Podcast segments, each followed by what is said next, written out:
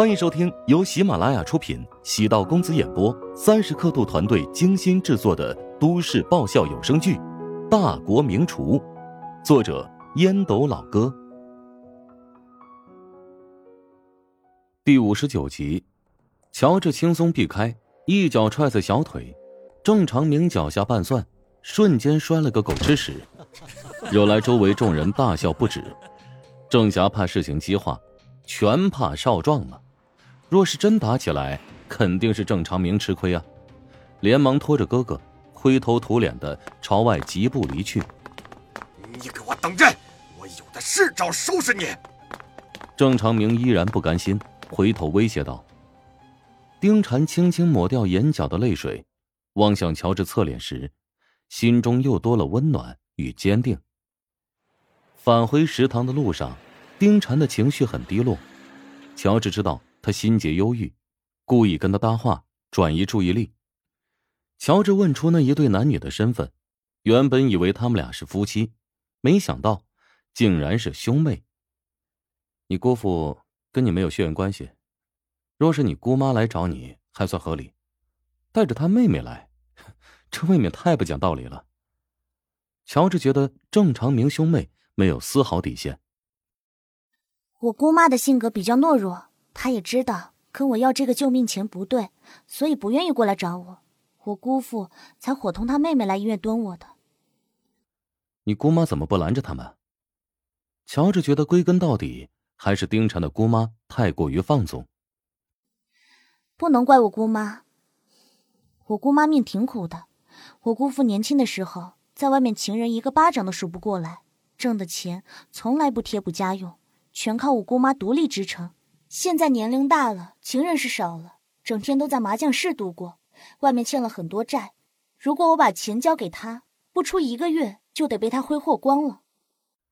乔治倒也能理解，若是换做正常人，会直接上来扇丁婵耳光吗？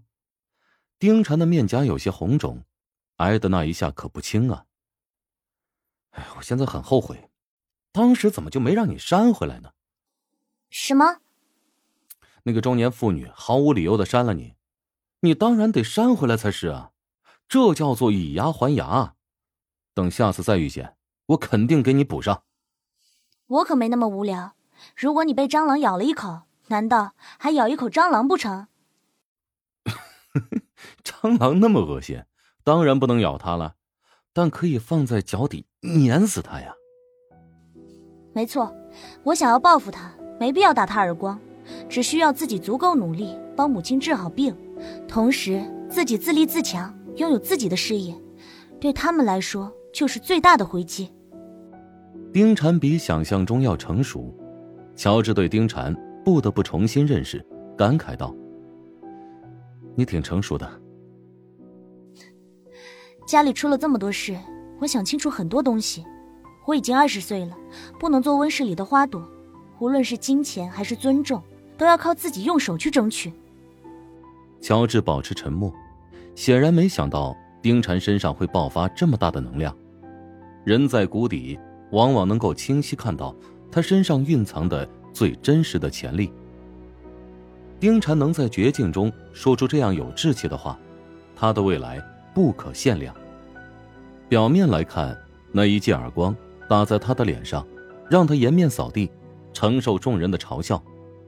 但这一记耳光何尝不是转折？他一辈子都会铭记在心，将之作为努力和奋斗的动力。乔治返回食堂，遇见丁禅的室友杜兰。杜兰虽然长相比不上丁禅，但五官清秀端正，穿着整洁干练，若是化点浓妆，也是一个美女。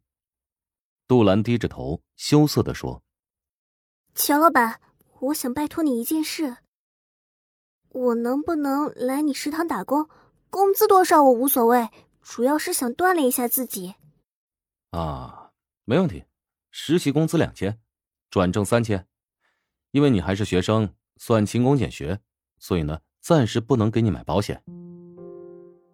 乔治迅速扫了一眼丁禅，毫不犹豫的答应。丁禅知道乔治看在自己份上才会接受杜兰，以至于工资比自己要少一千元，他内心暗叹了口气：杜兰怎么不提前跟自己商量呢？直接过来找乔治，会不会让乔治误会是自己出的主意？食堂才开业三天，外面的人都觉得食堂的生意火爆，每天的营业额都很高。但丁婵知道，乔治其实很不容易，食堂的生意不可能始终保持这么好的程度，总会走下坡路。如果盲目的招人，增加人力成本，只会给食堂后期运营带来巨大的负担。杜兰没想到这么顺利便进了食堂，心情顿时放松下来。他看到角落里正在摆放椅子的周冲，心中顿时一暖。如果跟他靠近一点，或许会打消彼此之间的隔阂。我们以后就是同事了。杜兰鼓起勇气走到周冲的面前，面带微笑说道。周冲抬眼，不屑的看了一眼杜兰。唉，怎么这么多苍蝇啊！烦人。杜兰被泼了一脸冷水，并不气馁。你别自作多情，觉得我是因为你才来食堂打工的。放心吧，我从来都没有将注意力放在你身上过。你尽情表演，我无所谓。周冲撞开杜兰，朝大厅外走去。杜兰望着周冲的背影，咬着嘴唇，内心却是越挫越勇。周冲蹲在草地上抽了一支烟，因为经济来源被断了，所以他现在的烟都是从室友那边摸来的。五块钱一包的烟，并没有想象中那么难抽，跟一两百一包的烟其实没有太大的区别。不过，周冲发现自己的烟瘾小了很多，有时候好几个小时。一支烟不抽，也没太大关系。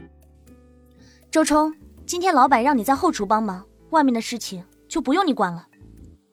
冰蝉的声音从后面飘来：“我抽掉这根烟就过去。”周冲想了想，将半支烟踩灭，朝后厨走了过去。虽然他讨厌乔治，但是不得不承认，是乔治帮自己度过最艰难的时光。周冲从小最喜欢看那种。江湖片觉得上面的角色虽然很屌丝，但特别的讲义气。他身上的霸道和骄纵，受到那些电影的影响很大。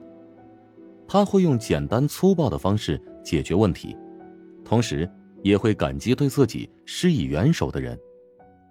深陷网络暴力的那段时间，周冲很痛苦，他甚至不敢出门。网络上的谩骂和地毯式人肉搜索。将他折磨的精力憔悴。原本他是砸车事件的主角，被万人唾弃。